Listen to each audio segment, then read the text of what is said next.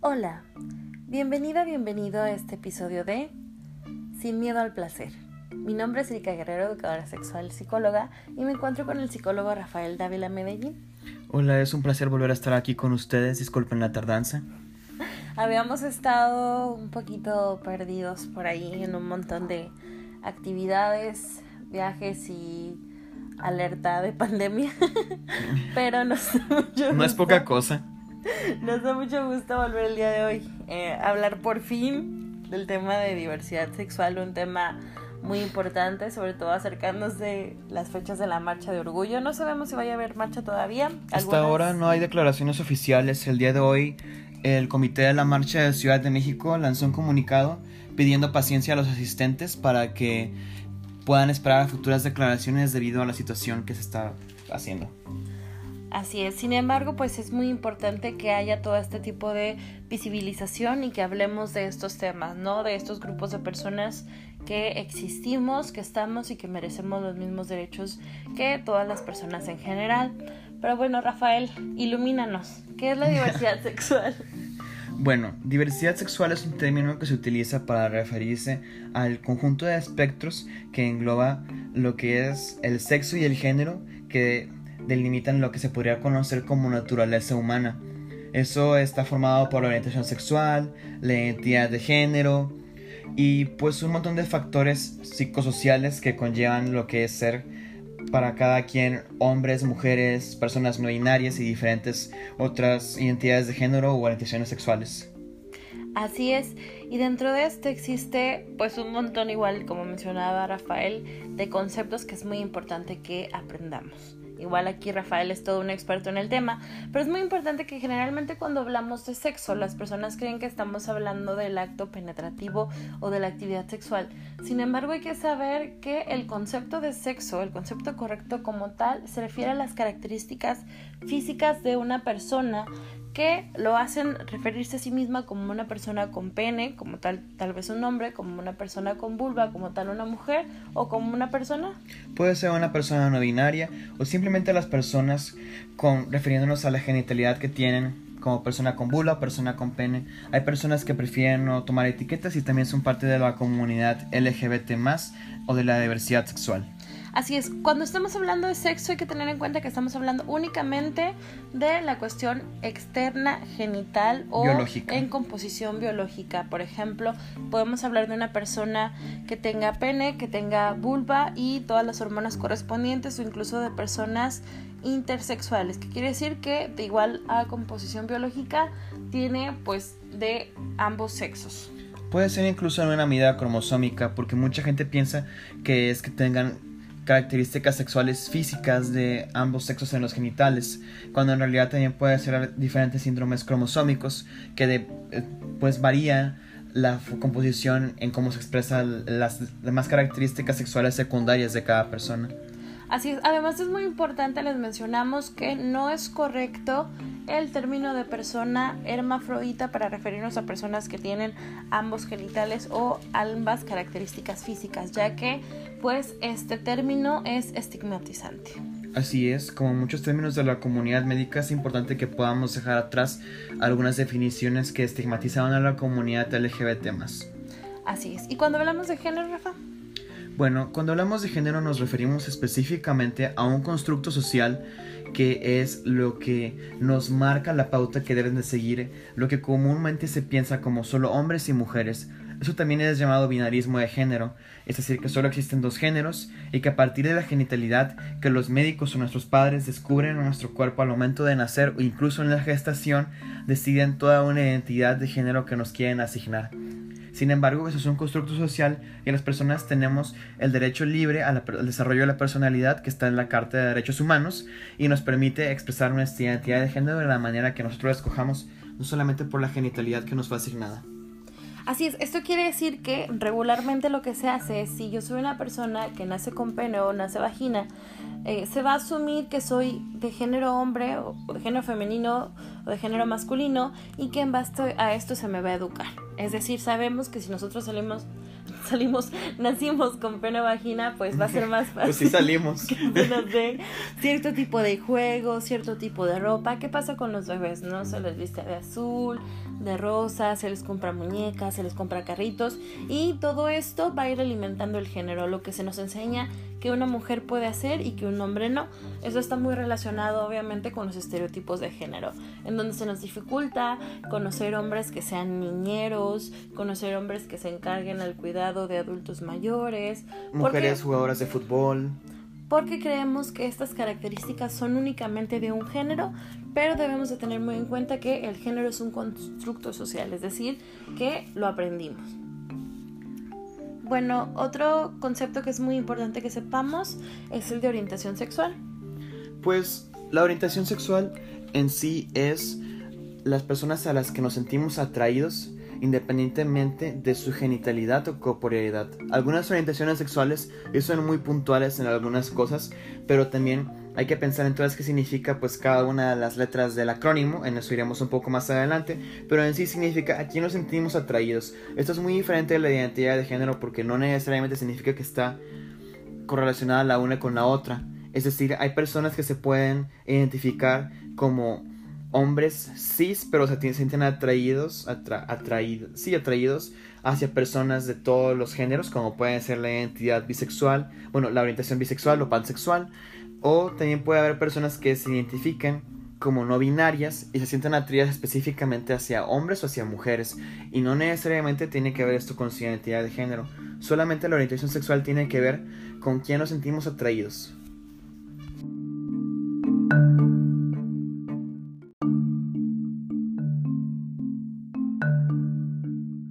Bueno, la mayoría de nosotros y nosotros estamos ya un poco familiarizados con estas letras, lo hemos visto en anuncios, en campañas, hemos incluso visto la bandera y bueno, pues es muy importante que sepamos para visibilizar qué significa cada una de estas letras. Generalmente se utiliza LGBT sin embargo, la manera completa de mencionarlo sería LGBT,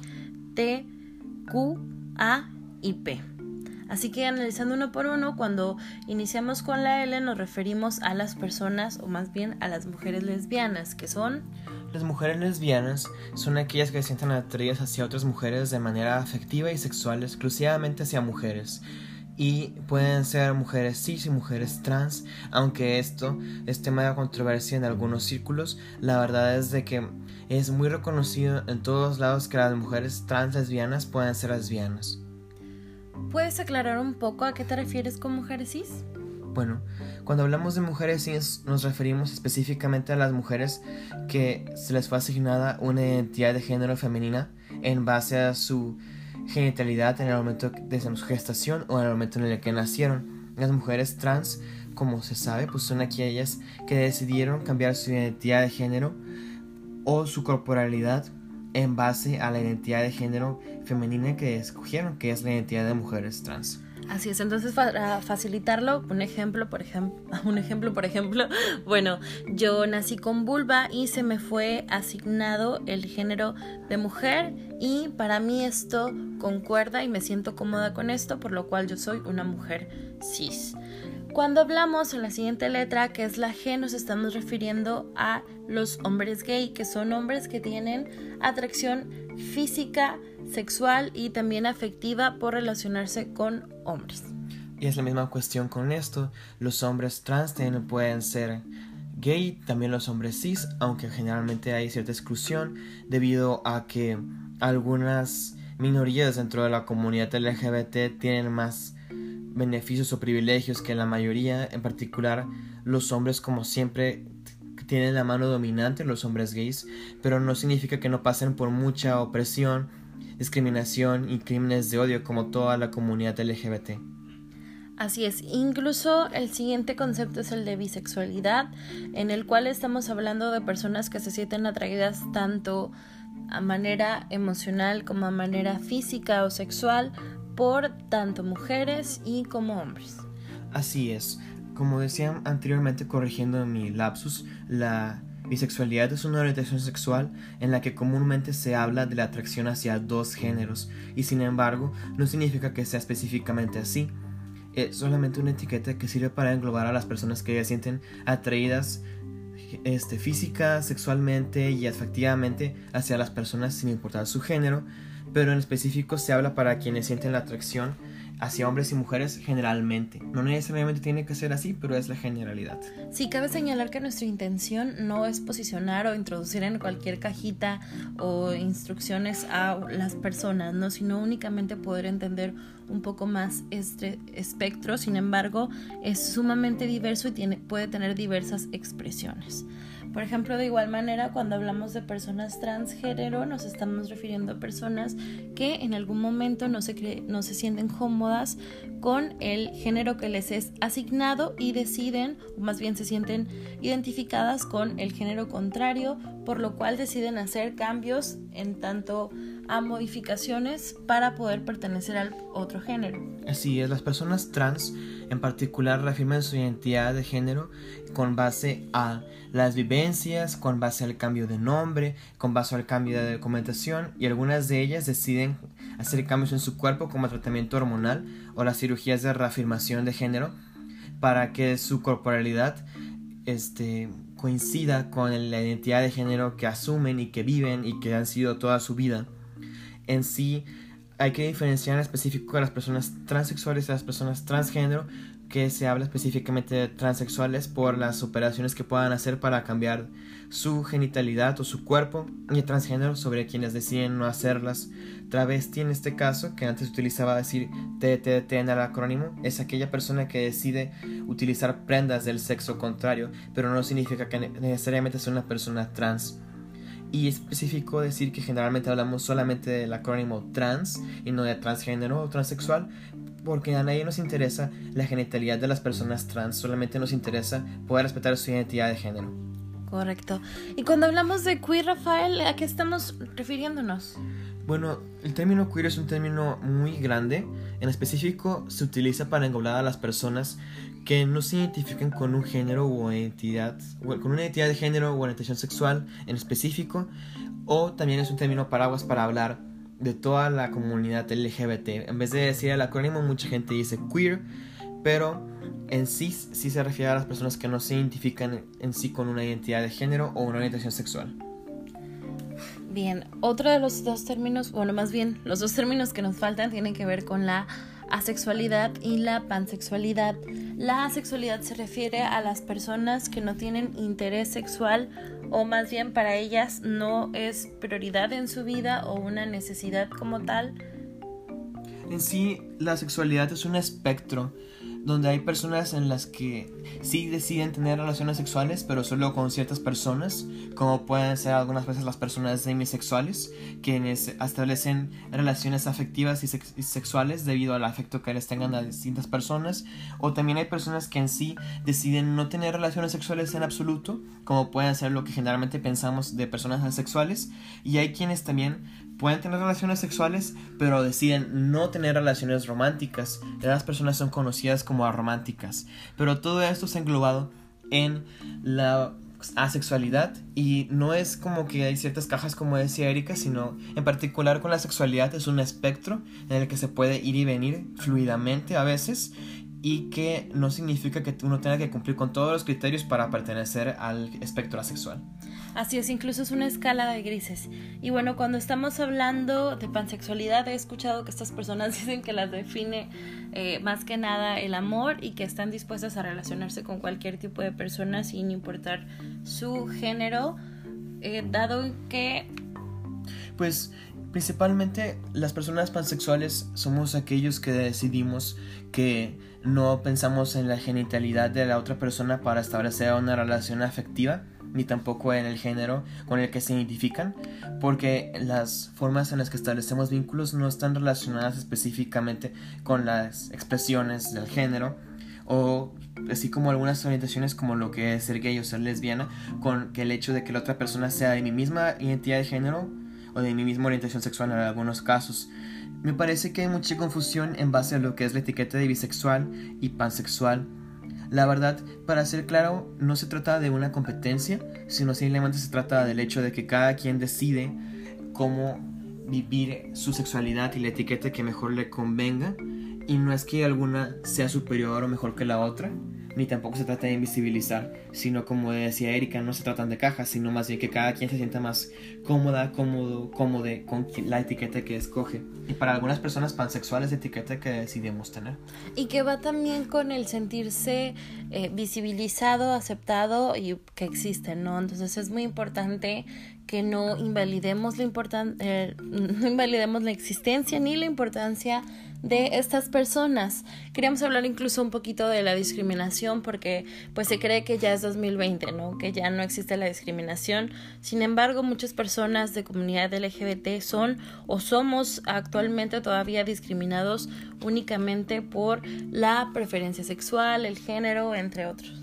Así es. En este momento las personas de la comunidad LGBT seguimos viviendo discriminación y es importante que sea reconocido este hecho. Hay diferentes organismos como lo que ha sido la Comisión Nacional para la Prevención de la Discriminación que decide hacer esta encuesta que tiene ciertos datos sobre lo que es este, la comunidad LGBT. Me parece que es la ENDOSIG. Lo pueden encontrar en internet con esas siglas. Y ahí se habla de qué son las diferentes expresiones o las diferentes eh, laceraciones que reciben las personas LGBT de que a diario, en específico las mujeres trans, son quienes reciben más discriminación durante la, dentro de la comunidad LGBT y es importante que reconozcamos esto y que son acciones, palabras que vulneran la integridad, pero también en ciertas ocasiones que van más allá, por ejemplo, la dificultad para poder obtener un empleo, la discriminación, la violencia e incluso poder llegar a crímenes de odio, transfeminicidios. Entonces es muy importante que podamos reflexionar qué actitudes estamos teniendo. Si, por ejemplo, yo soy una persona cis a personas de la comunidad LGBT o, por ejemplo, incluso si yo soy una persona de comunidad, también qué comportamientos o qué tanta discriminación estoy repitiendo y dentro de mi discurso estoy lastimando o estoy fomentando pues ciertas actitudes de odio o el, estoy obstruyendo los derechos de otra persona.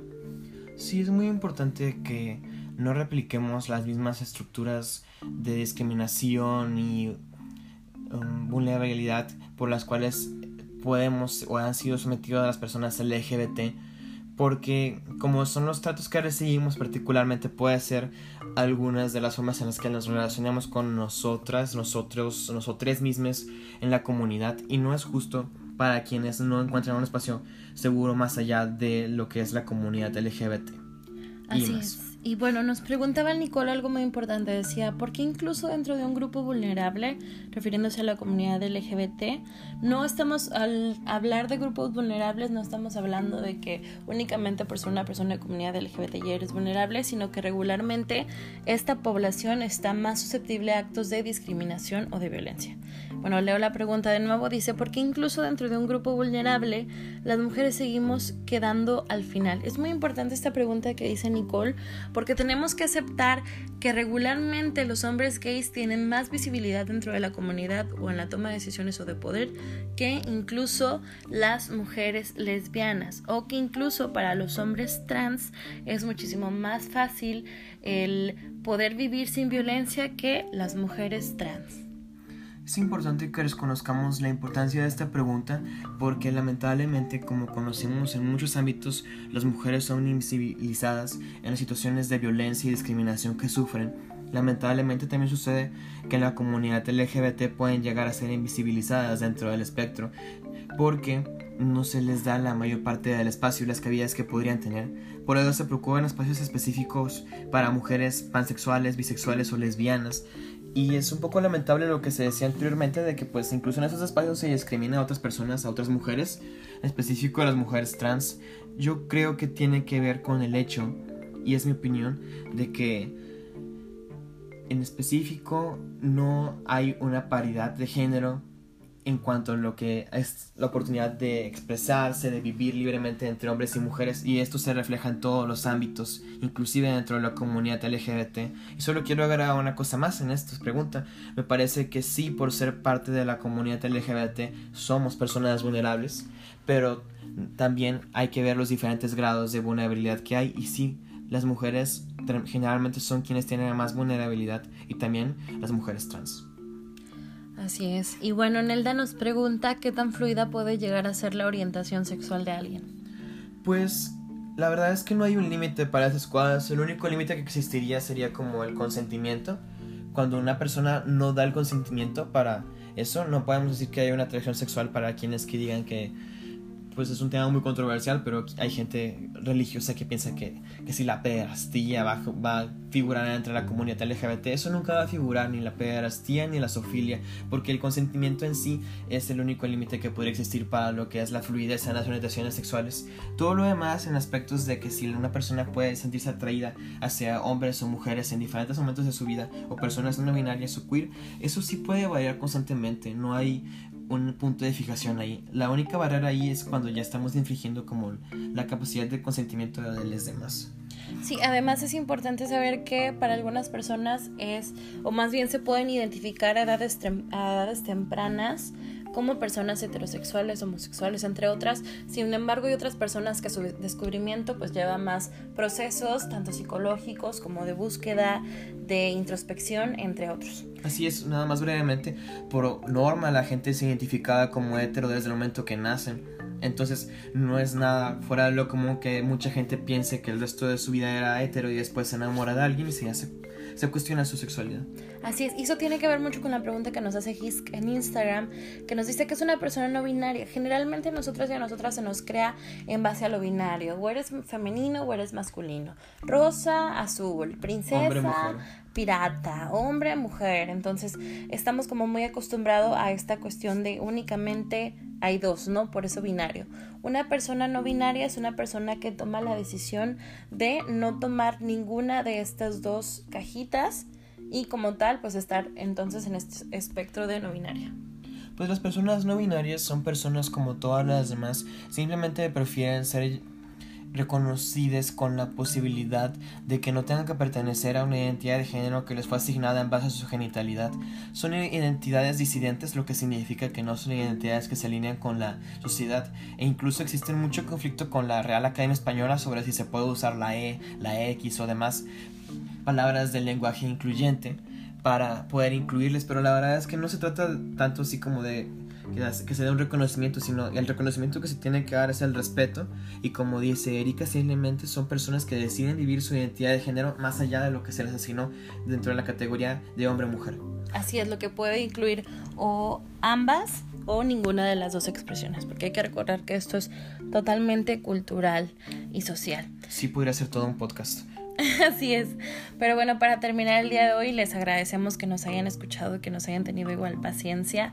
Vamos a lo más pronto posible es grabar igual un, un podcast donde podamos hablar sobre vida sexual y coronavirus porque sabemos que actualmente la mayoría estamos limitando nuestra vida sexual en base a esta contingencia, pero es muy importante que sigamos aprendiendo, que sigamos descubriéndonos y pues que sigamos eh, alimentando nuestra salud sexual por el día de hoy. Esperamos que este podcast haya sido de su agrado y también que los puedan ayudar para aclarar algunos temas. Rafael, muchas gracias otra vez. Pues muchas gracias por que me hayas tenido aquí y gracias por escucharnos. La verdad creo que ha sido un muy buen podcast. Nos da para largo, así que probablemente podríamos retomar el tema después. Pero espero que si tienen más dudas nos las hagan saber en nuestras redes sociales. Así es, pueden seguirlo en Facebook, Rafael Dávila, psicólogo. Yo soy como Erika Guerrero Educación Sexual, ya saben, Instagram Sexería MX o nos pueden escribir a la página de Sexualca. Muchas gracias por escucharnos y lo esperamos a la próxima. Bueno, eso fue todo por el día de hoy. Esperamos que tengas una grandiosa semana y que la vivas sin miedo al placer.